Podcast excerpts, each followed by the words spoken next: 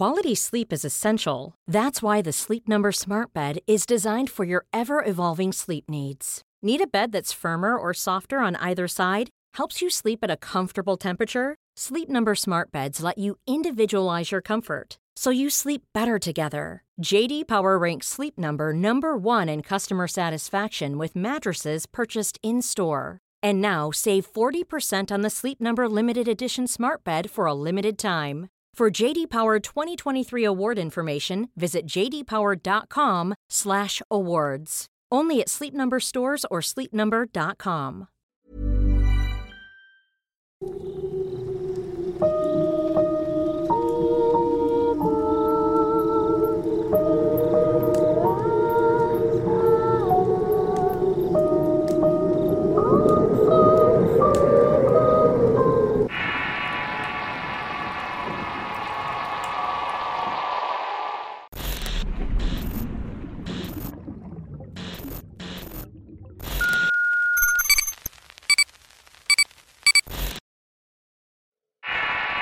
La calavera del presagio.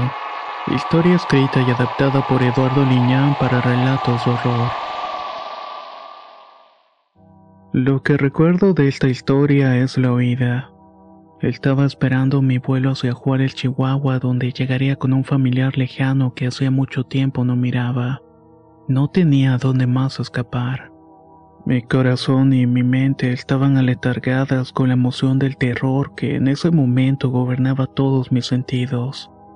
No comprendía cómo había llegado ahí, de qué manera las cosas sobrenaturales me empujaron a padecer tantas cosas, y por más que intentaba no podía evitarlas. Tenía que escapar lo más lejos posible para que aquello que me estaba atormentando no me siguiera. Rogaba de que eso no pasara tal y como había escuchado en otras historias de gente como yo. La sala de espera estaba negada de personas y tomé un café para minorar la ansiedad. Solamente miraba gente dormida en el piso y los asientos. Estaban ajenas al terror y al conocimiento de este. Qué afortunados son, pensaba. Y yo solo me rodeaba con mis brazos y me acurruqué en mi asiento y mi mente empezó a recordar. Y es que trabajaba en una tienda de autoservicio antes de todo esto. Todo se podría decir que iba bien. Tenía un buen puesto y ella había conocido a varios compañeros del trabajo y entre ellos Ernesto. Este era un hombre con el cual hizo una profunda amistad y después inició una relación amorosa. Me llevaba muy bien con él pues teníamos metas comunes. Y aunque no había planes de casarse, sí teníamos pensado unirnos a vivir juntos. Otra cosa que nos gustaba hacer en pareja era viajar a distintos lugares, pueblos mágicos y ciudades interesantes. Juntábamos nuestras vacaciones para coincidir y poder viajar juntos. Así conocimos varios pueblos y entre esos visitamos Catemaco en el estado de Veracruz. Ernesto siempre quiso conocerlo por los mitos. En lo personal no creía mucho en cuestiones paranormales o sobrenaturales pero mi novio sí lo hacía y me introdujo en ese mundo de una manera bastante sutil, pues escuchaba el canal de relatos de horror y algún otro más. Así que poco a poco fui adentrándome en sus historias, hasta que llegué a creer que muchas de estas eran ciertas. Así nos pasamos los días buscando qué escuchar y qué leer en ese sentido. El terror y la adrenalina eran satisfactoria Puedo decir con un poco de pena que se nos formó una obsesión por buscar temas del oculto y algo de brujería, y eso era justamente lo que más llamaba mi atención. Esa búsqueda nos llevó precisamente a aquel pueblo, uno de brujos y con mucha magia según habíamos investigado. Gracias a testimonios de muchas personas las que quisimos visitar este sitio. Recuerdo que había sido en un viaje especial turístico es decir, que varias personas habían contratado un camión de transporte guiado por un coordinador. Además del pueblo, recorreríamos la laguna y zonas selváticas que te transportaban a otro mundo. Estos últimos sitios te provocaban mucha paz y tranquilidad. En ese grupo de personas conocimos a unos jóvenes que como nosotros tenían la misma afición de investigar y hablar sobre lo oculto. Les gustaba la magia y la brujería, por lo cual decidimos recorrer el lugar juntos. Eran dos parejas, recuerdo muy bien. Una de ellas estaba conformada por una mujer y su novio. Ella se llamaba Laura y el novio Héctor. Estaban muy metidos en este tema del ocultismo, pues además de vestir de esta manera negra y agresiva su comportamiento y actitud, me hacía también pensar que eran verdaderamente poseídos por un gusto que rayaban el fanatismo. No había nada que no saliera de su boca que no hiciera referencia a ese tipo de cosas, cosas que muchas veces llegué a dudar que existieran pero otras me causaban algo de incomodidad además de incredulidad. No recuerdo el momento en que al final del paseo tuvimos que quedarnos en una pensión.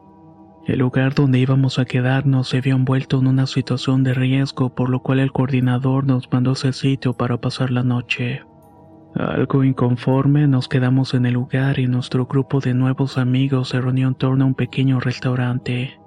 Allí estuvimos conversando y tomando bebidas hasta entrada la noche. Mientras la conversación llegaba a una calorada discusión, Laura, con ese aspecto siniestro que la caracterizaba, lanzó una mirada retadora para todos. Esto lo hacía mientras sujetaba su bolsa de lona que cargaba todo el tiempo. De esta sacó una impresionante calavera. Debo confesar que en un principio me quedé sorprendida y algo incómoda de ver ese cráneo en medio de la mesa. Imaginé que se trataba de alguna artesanía de resina, pero luego de mirar mejor me di cuenta que era un cráneo humano legítimo. Estaba muy bien conservado y tenía tallado en el hueso de la frente ciertos símbolos que conocía como astrológicos. También se podían distinguir algunas runas de diversos tipos. Laura mencionaba que era el cráneo de una bruja que había comprado en un pequeño mercadito donde vendían toda suerte de cosas esotéricas. Era un lugar alejado de turistas y donde solamente surtían a brujos verdaderos, nahuales y otra clase de figuras que formaban parte de ese folclore. Personas que buscaban la brujería para poder solucionar sus problemas.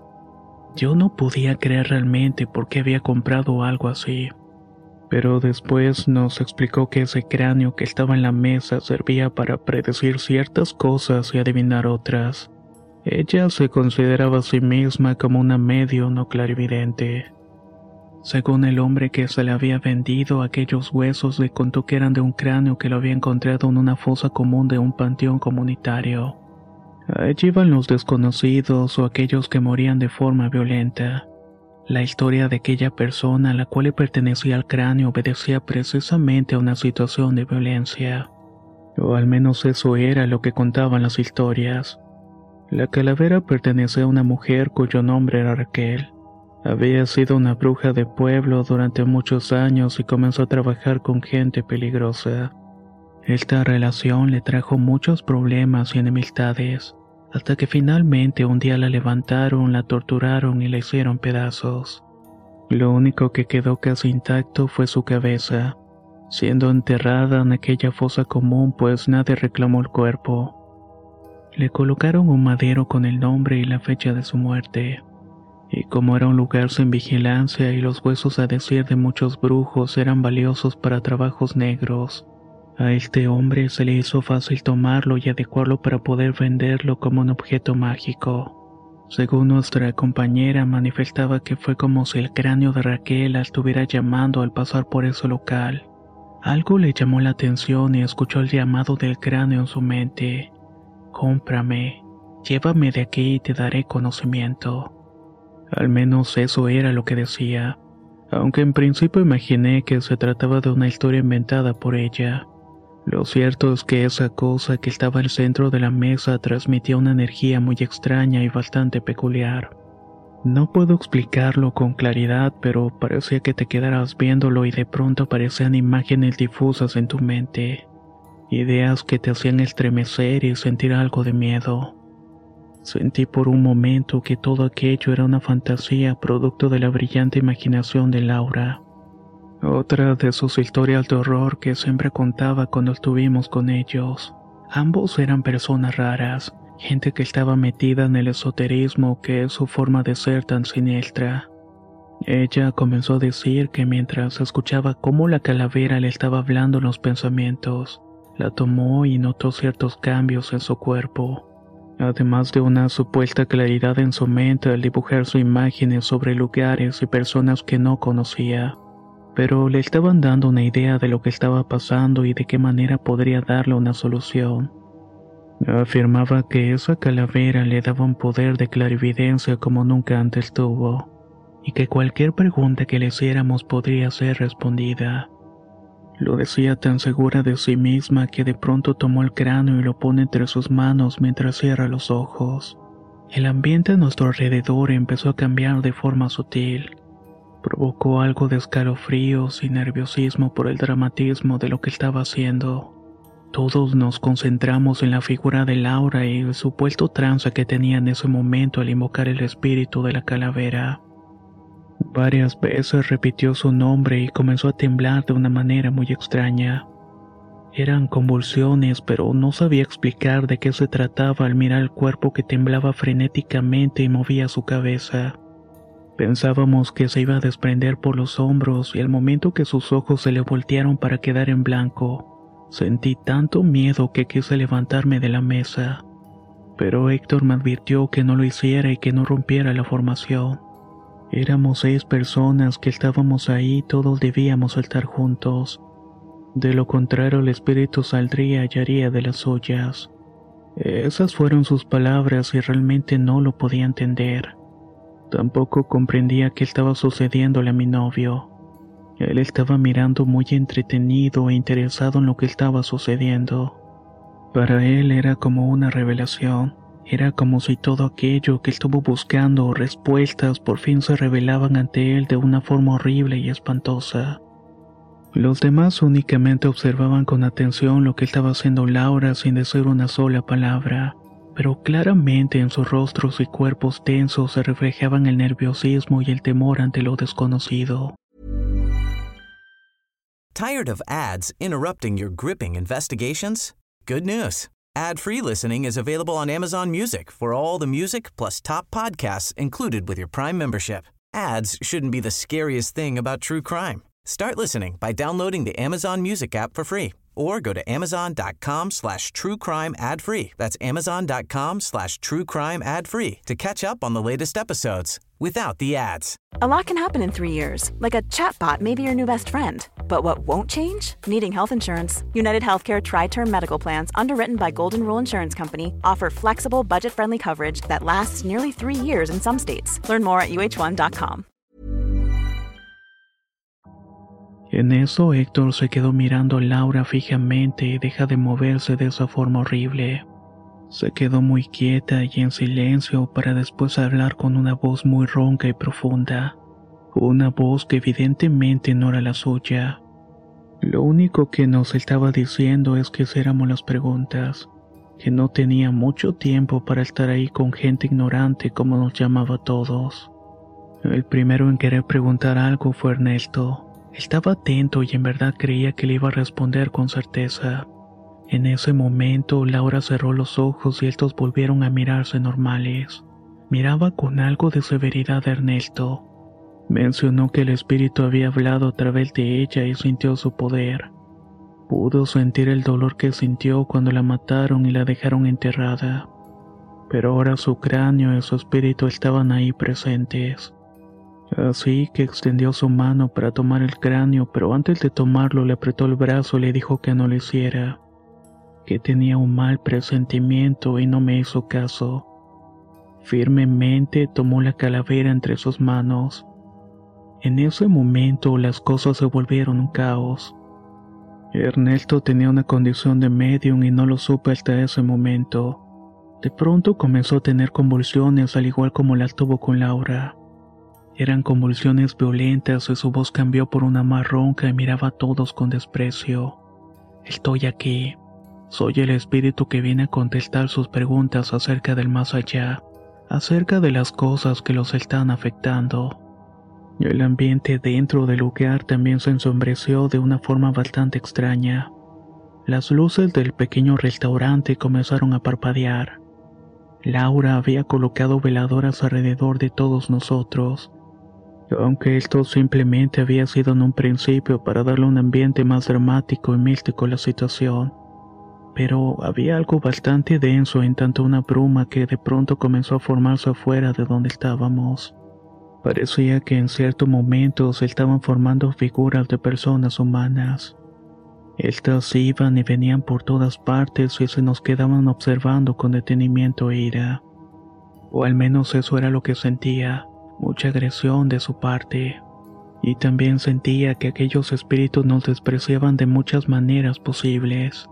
Cuando Ernesto empezó a hablar se dirigió hacia Laura y lo que dijo en el inicio fueron las penurias que comenzaron a pasar todos, especialmente el novio que estaba por un lado. Con una voz ronca y determinada le dijo Laura que tenía un pendiente, que aquello que había hecho para agradar al demonio no había funcionado y que esa vida que le ofreció ahora sería su cruz.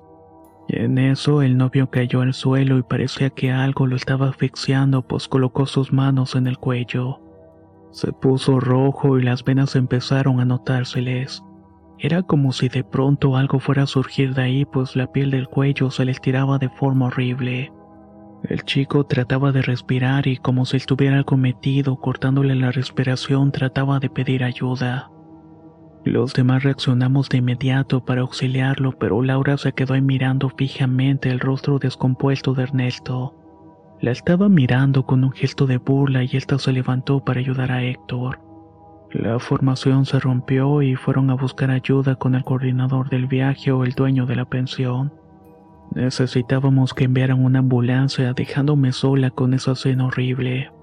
Entonces pude ver con claridad algo que salió de toda proporción algo que nunca me hubiera imaginado que fuera a pasar. El cuarto completo se quedó en penumbras. Las velas se iluminaban un poco y de las sombras que formaban en los rincones comenzó a surgir una pequeña presencia difuminada. No podía ver realmente quién o qué era, y parecía que su cuerpo y sus facciones habían sido borradas. Pero claramente era un menor, y en cuanto empezó a llorar con llantos largos, mi mente trastornada por toda la situación que estaba ocurriendo. Trataba de darle una explicación y trataba de pensar que quizás fuera la hierba que estuvimos fumando previamente. O no sé, el extraño aroma del incienso que había encendido Laura también. Todo en conjunto fue lo que alteró mis sentidos y la realidad. Pero el llanto se fue prolongando y era un llanto agudo, chillante e interminable. Después identifiqué que en realidad lo que estábamos viendo era un bebé de apenas meses, quizás semanas, y cuando pude entenderlo aquel infante simplemente salió caminando del velo de la oscuridad. Al estar unos metros pude comprobar que carecía de algunas partes de su cuerpo. Parecía como si la piel y la carne se le hubieran desprendido. Se podían ver sus pequeños huesos, costillas y parte de su cabeza y dientes. De lo macabro y que dejó una huella de pavor en mí fue que no tenía ojos. Carecía de estos en las cuencas y de esto parecía salir una especie de líquido oscuro que chorreaba el cadáver. Ver aquello me hizo estremecer y tocar los bordes de la locura. Quise gritar y salir de ahí corriendo, pero mi cuerpo no respondía. Estaba petrificada del miedo y la situación que estaba viviendo. Héctor poco a poco fue perdiendo la vida y la sofocación terminó por matarlo. La espuma que anegaba su boca y que su cuerpo se quedara rígido me indicó que había dejado de existir. Mientras tanto, Laura lo miraba muy seriamente, sonriente. Ernesto le dijo unas palabras que le hicieron llevarse las manos a la cabeza y gritar desesperada. Ahí tienes el pago. Eso era lo que querías. Lo que le ofreciste al diablo pero nada va a hacer que regrese el hijo a tus entrañas. Lo hecho, hecho está y ahora vas a pagar muy caro. Luego de decir estas frases extrañas que no pude entender, mi novio perdió el conocimiento. Sus brazos quedaron colgando hacia un lado y la cabeza hacia atrás. La calavera cayó en el suelo rodando lejos y en ese instante la fuerza volvió a mis extremidades. Tan solamente quise salir corriendo de ahí y olvidarme de todo el miedo. Corrí desesperada por las calles oscuras de aquel pueblito.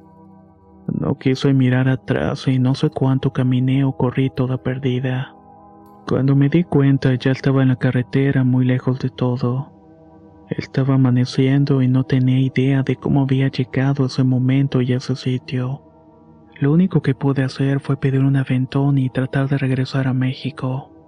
Solo tenía unos cuantos pesos y todo el terror que podía soportar. Cuando finalmente llegué no sé cuántos días habían pasado. Mientras estaba en mi casa tratando de recuperar la vida que iba a perder, escuché unos fuertes toques en la puerta. Al abrir vi que era Ernesto. Con espanto noté que era un hombre completamente diferente. Negras y profundas ojeras que se dibujaban debajo de los ojos. Mientras tanto su piel amarilla denotaba una enfermedad.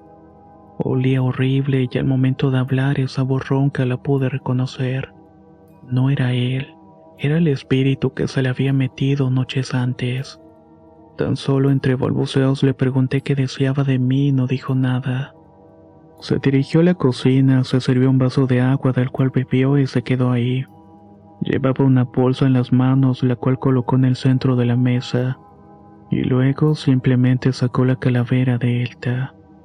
El piso se abrió ante mí y el terror que me fue inundando me consumió desde las entrañas. No podía creer lo que tenía enfrente, y cuando vi la mirada violenta en su rostro pensé que en cualquier momento se iba a ir sobre mí. Tan solamente corrí desesperada y tomé lo que pude y salí huyendo. Lo primero que pensé fue precisamente en escapar de la ciudad y ahora me encuentro en el aeropuerto. Me voy con el único familiar que conozco y que quizás pueda llegar a ayudarme. No sé si hasta allá me va a alcanzar la maldad o los espíritus que se liberaron aquella noche con aquellos huesos. De los demás no supe nada más al respecto. Supongo que andarán por ahí algunos muertos o enfermos como yo de su mente. A veces quiero mirar a mi novio surgir entre el gentío para llevarme las fuerzas. Pero en cuanto escucho la salida del vuelo corro para abordar el avión y mientras voy mirando el cielo y las nubes el recuerdo regresa. Siento que esa calavera y lo que hicimos aquella noche me estará acompañando siempre en mi mente.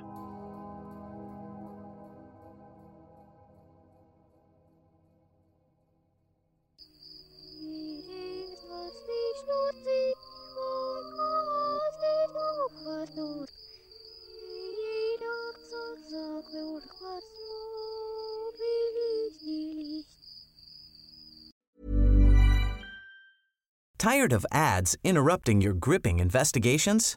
Good news. Ad-free listening is available on Amazon Music for all the music plus top podcasts included with your Prime membership. Ads shouldn't be the scariest thing about true crime. Start listening by downloading the Amazon Music app for free or go to amazon.com slash true crime ad free. That's amazon.com slash true crime ad free to catch up on the latest episodes without the ads. Here's a cool fact a crocodile can't stick out its tongue. Another cool fact you can get short term health insurance for a month or just under a year in some states. United Healthcare short term insurance plans are designed for people who are between jobs, coming off their parents' plan, or turning a side hustle into a full time gig. Underwritten by Golden Rule Insurance Company, they offer flexible, budget friendly coverage with access to a nationwide network of doctors and hospitals. Get more cool facts about United Healthcare short term plans at uh1.com.